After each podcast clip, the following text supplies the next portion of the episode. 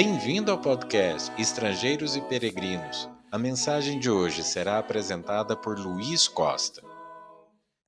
Talvez você já tenha ouvido falar sobre os fariseus, uma seita dentro do judaísmo que existia na época de Jesus, basicamente, do Novo Testamento, que para muitos hoje talvez é sinônimo de uma religiosidade ruim, quase um termo pejorativo, por assim dizer. Mas, na época de Jesus, fariseus eram vistos como pessoas zelosas, a certo ponto. Uma certa rigidez na maneira como cumpriam a lei de Deus e buscavam, assim, servir ao Senhor. Mas, de fato, estiveram entre os grandes adversários de Jesus, por causa da confusão religiosa que havia naquela época. Eu quero começar essa mensagem com uma leitura de um texto em Mateus capítulo 16, onde Jesus faz um importante alerta para os seus discípulos e que é válido para nós até hoje. Vamos ler então, Mateus capítulo 16, dos versículos 5 ao 12. Diz assim: Ora, tendo os discípulos passado para o outro lado, esqueceram-se de levar pão. E Jesus lhes disse: Vede e acautelai-vos do fermento dos fariseus e dos saduceus. Eles, porém, discorriam entre si, dizendo: É porque não trouxemos pão. Percebendo Jesus, disse: Por que discorreis entre vós, homens de pequena fé, sobre o não terdes pão? Não compreendeis ainda, nem vos lembrais dos cinco pães para cinco mil homens, e de quantos cestos tomastes? Nem dos sete pães para os quatro mil, e de quantos cestos tomastes? Como não compreendeis que não vos falei a respeito de pães, e sim acautelai-vos do fermento dos fariseus e dos saduceus? Então entenderam que não lhes dissera que se acautelassem do fermento de pães, mas da doutrina dos fariseus e dos saduceus. Perceba a ocasião descrita por Mateus aqui.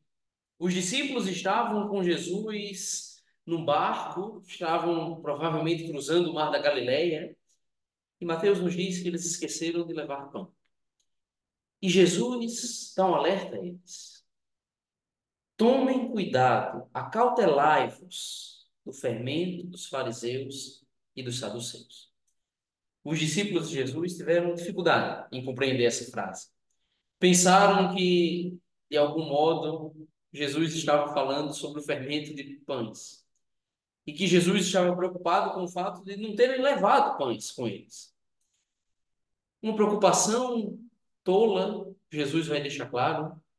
Ele percebe a discussão entre os discípulos e ele diz: Vocês não lembram dos milagres que eu fiz?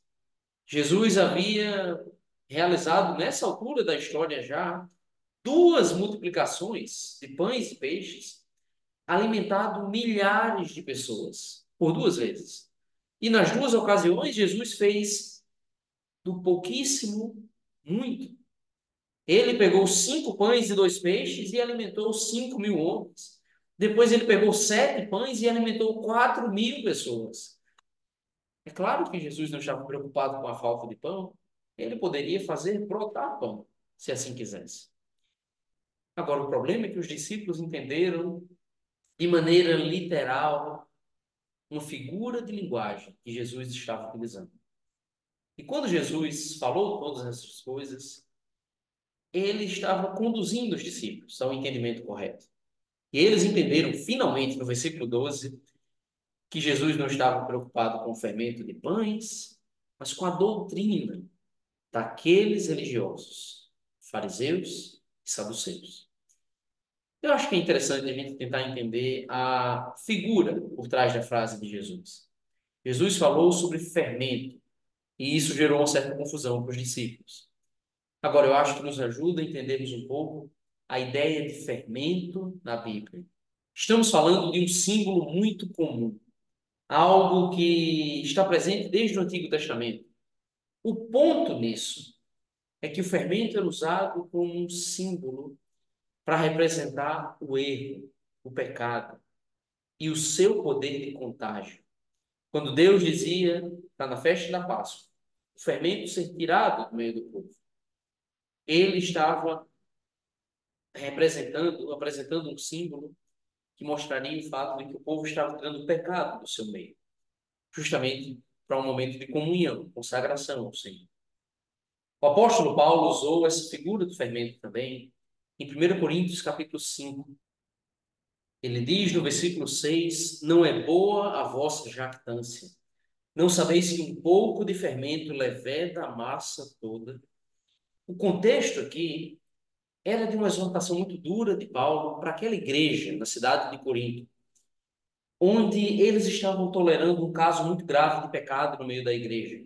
Tinha um homem que estava praticando imoralidade sexual, vivendo junto com a sua madrasta, e a igreja sabia disso e tolerava o problema.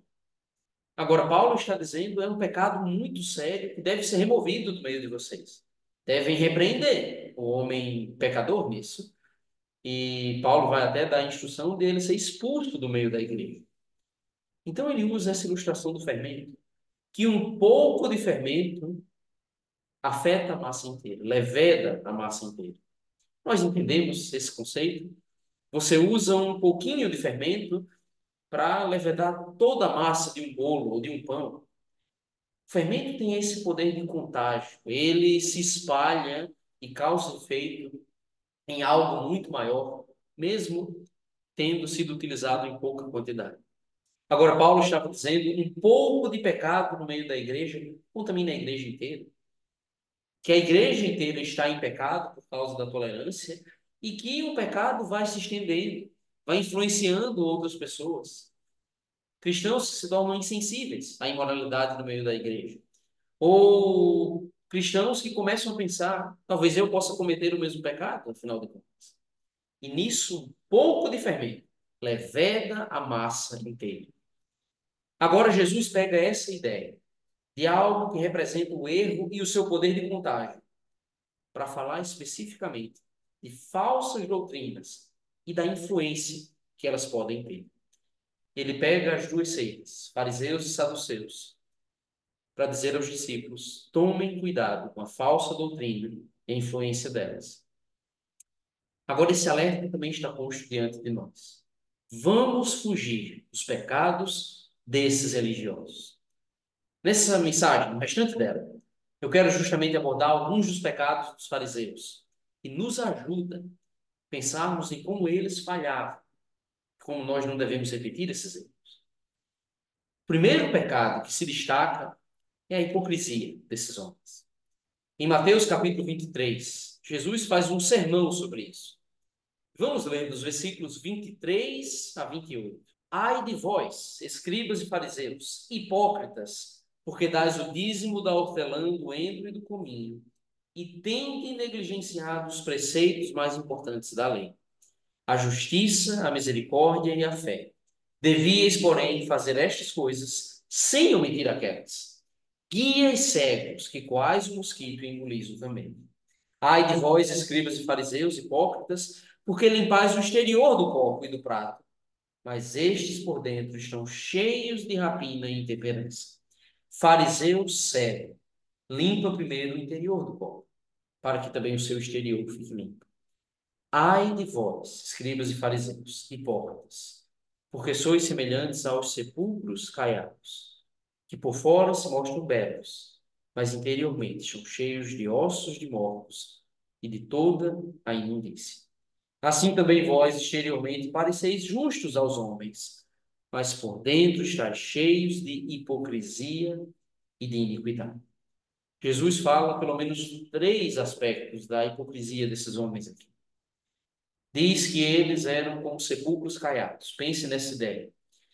Um sepulcro um túmulo bem ornado por fora, bem enfeitado, belo aos nossos olhos. Mas o que tem dentro dele? Um cadáver em decomposição, algo sujo, algo que causa um certo nojo em nós. Agora Jesus está dizendo, esses religiosos eram semelhantes a esses sepulcros, se adornavam por fora, se enfeitavam por fora, Viviam uma religiosidade aparente. Aos olhos dos outros eram justos, mas por dentro estavam cheios de pecado, Fala de um copo que eles limpavam por fora, mas dentro estava sujo. Jesus usa até uma figura um pouco engraçada de dizer que eles coavam o mosquito, mas engoliam um camelo. Dá para imaginar alguém, talvez com um copo de alguma bebida, tentando tomar cuidado para não engolir os mosquitos. Talvez para um judeu, a perspectiva de um animal impuro, causaria uma impureza cerimonial. Mas engoliam um camelo inteiro, igualmente impuro, animal proibido pela lei do Senhor. Assim. E nisso, Jesus diz, eles estavam preocupados até em dar o dízimo de cada coisinha, do endro, do cominho, e as pessoas talvez viam naquilo um ato de grande zelo da parte deles. Olha como eles pegam todos os temperos de casa para fazer as ofertas ao Senhor com muito cuidado, mas negligenciavam os preceitos mais importantes da lei de Deus. Jesus fala aqui de justiça, misericórdia e fé. Devemos tomar cuidado com isso. Devemos tomar cuidado com a vida que é apenas aparente, uma justiça exterior. É fácil ir aos cultos, frequentar uma igreja, talvez falar bem da palavra de Deus, fazer belas orações, talvez fazer boas mensagens, mas nós devemos praticar de fato. Devemos tomar cuidado com aquilo que é mais desafiador, o pecado dentro de nós, dentro das nossas vidas. E essa perspectiva de qual mosquito engoliu o de selecionar um pouco na Bíblia, nós vamos guardar esse aspecto, mas não aquele outro. Muitas igrejas repetem o mesmo erro até hoje. Cuidam de vários aspectos exteriores, mas negligenciam pontos fundamentais das Escrituras. Vamos lembrar do que Jesus disse: Devíeis, porém, fazer estas coisas, sem omitir aquelas. Outro pecado grave dos fariseus seguiam suas tradições e não a lei de Deus, por várias vezes. Tem um texto marcante sobre isso, aqui mesmo no Evangelho de Mateus, em Mateus capítulo 15. Nesse texto, os religiosos vêm questionar Jesus que os seus discípulos estavam comendo sem lavar as mãos.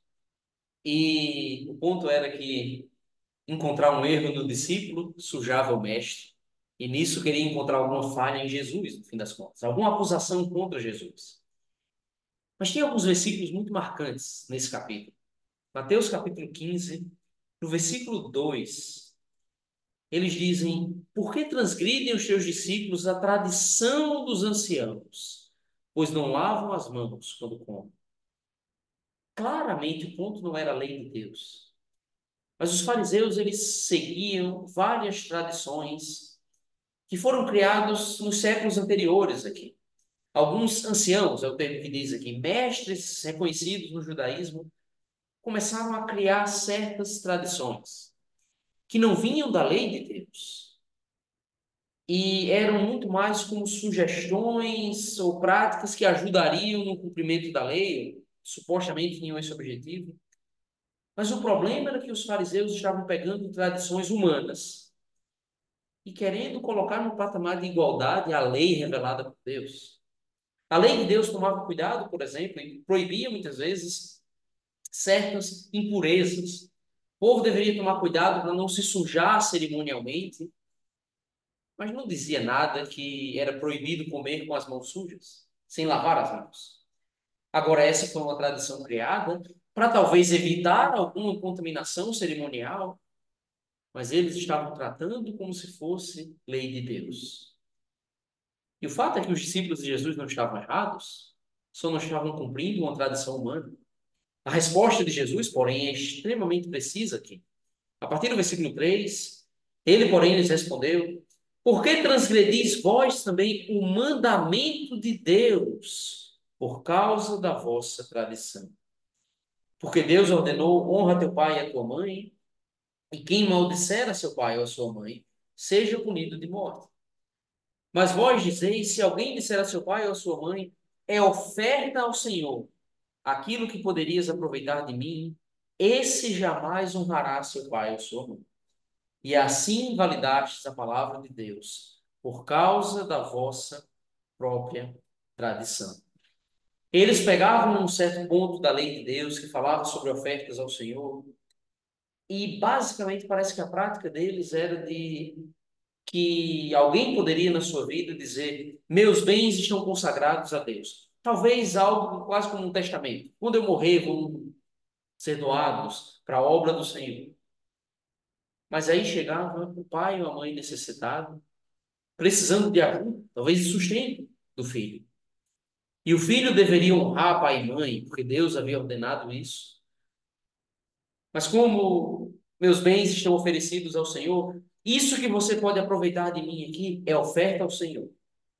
Invalidava o mandamento de Deus, não honrando ao Pai, por causa de uma tradição religiosa do meio deles. E Jesus está dizendo: vocês agem dessa maneira. Que absurdo! Não guardar o mandamento de Deus por causa de uma doutrina humana. Mas era o que os fariseus faziam. E é o que muitos têm feito até o dia de hoje. E Jesus vai utilizar uma profecia do profeta Isaías para destacar um erro desses homens aqui. No versículo 9, diz que em vão me adoram, ensinando doutrinas que são preceitos de homens. Nós devemos tomar cuidado com isso. Devemos sempre nos questionar: isso que me está sendo ensinado vem de Deus ou é dos homens? Até hoje, igrejas fazem coisas parecidas. Criam regras que a Bíblia não ordena, talvez até com a tentativa de boa intenção, mas esvaziam a palavra de Deus e pregando só a sua tradição.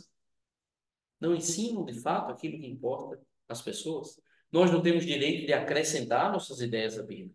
Não temos direito de excluir certos pontos da Bíblia. E nem de colocar as nossas tradições, ensinos humanos, acima da palavra de Deus. Precisamos tomar cuidado se estamos numa igreja que faz isso. Se somos pessoas que defendem isso até. Se aquilo que temos crido ou ensinado vem do Senhor mesmo, ou é apenas uma tradição humana.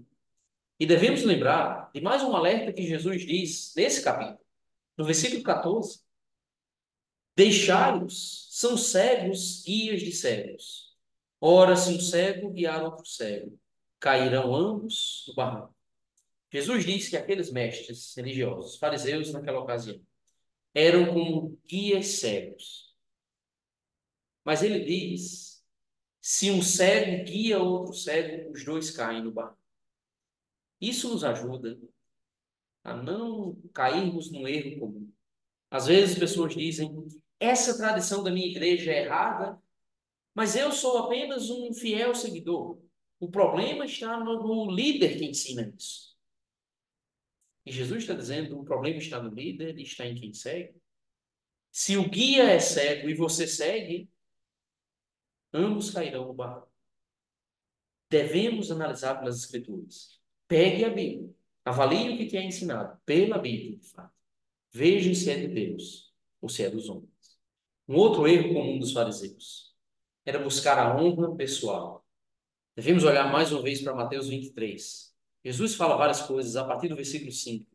Praticam, porém, todas as suas obras com o fim de serem vistos dos homens, pois alargam os seus filactérios e alongam as suas franjas. Amam o primeiro lugar nos banquetes e as primeiras cadeiras das sinagogas. Saudações nas praças e os serem chamados mestres pelos homens.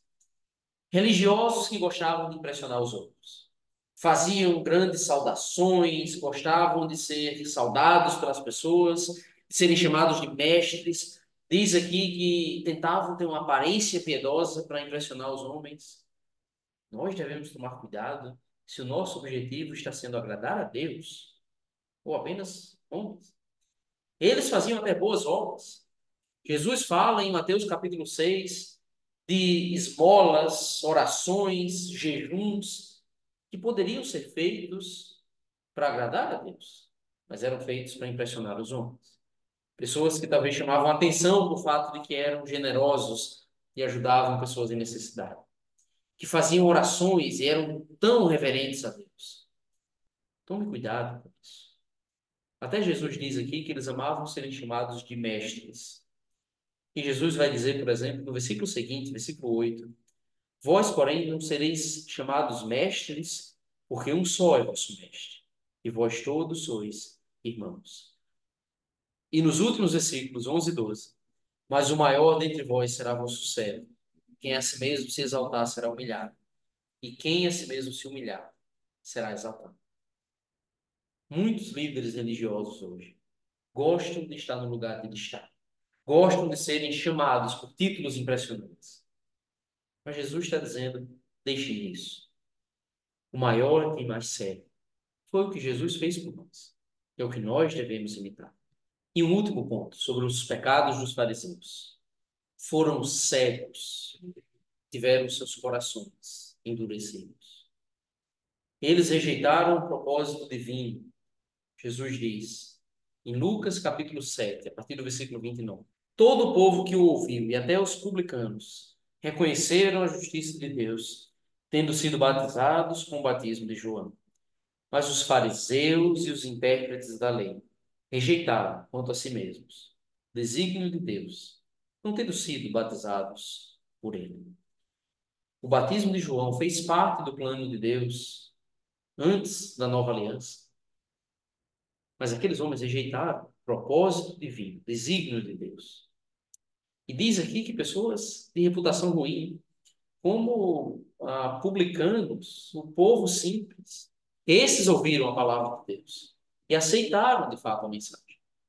Mas os grandes e piedosos, ou aparentemente piedosos, religiosos, não aceitaram. Tome cuidado para não rejeitar o propósito do Senhor, não rejeitar a palavra de Deus. Aqui o assunto foi o batismo de João. Agora, muitos hoje em dia têm rejeitado o que a Bíblia ensina sobre o batismo em nome de Jesus Cristo. Não devemos fazer isso. Ou vamos cair no mesmo erro daqueles religiosos. Eles tinham um coração endurecido que rejeitavam publicanos e pecadores, pessoas de baixa reputação, sem perceber que eles mesmos eram pecadores e precisavam do perdão dos seus pecados. Nós não temos o direito, no fim das contas, de desprezar outras pessoas. Mas devemos reconhecer que todos nós somos pecadores, necessitamos da graça e do perdão do Senhor. Pensando em todos esses pecados, vamos nos acautelar do fermento dos fariseus. Pergunta que devemos nos fazer no fim das contas. Será que somos nós, aqueles que estão buscando conhecer o Senhor, buscando fazer a vontade de Deus, que somos os fariseus atuais? Vamos ouvir esses alertas e fugir do erro que aqueles homens praticaram. Obrigado por nos acompanhar nessa jornada pelas Escrituras. Volte amanhã para ouvir mais uma mensagem do podcast Estrangeiros e Peregrinos.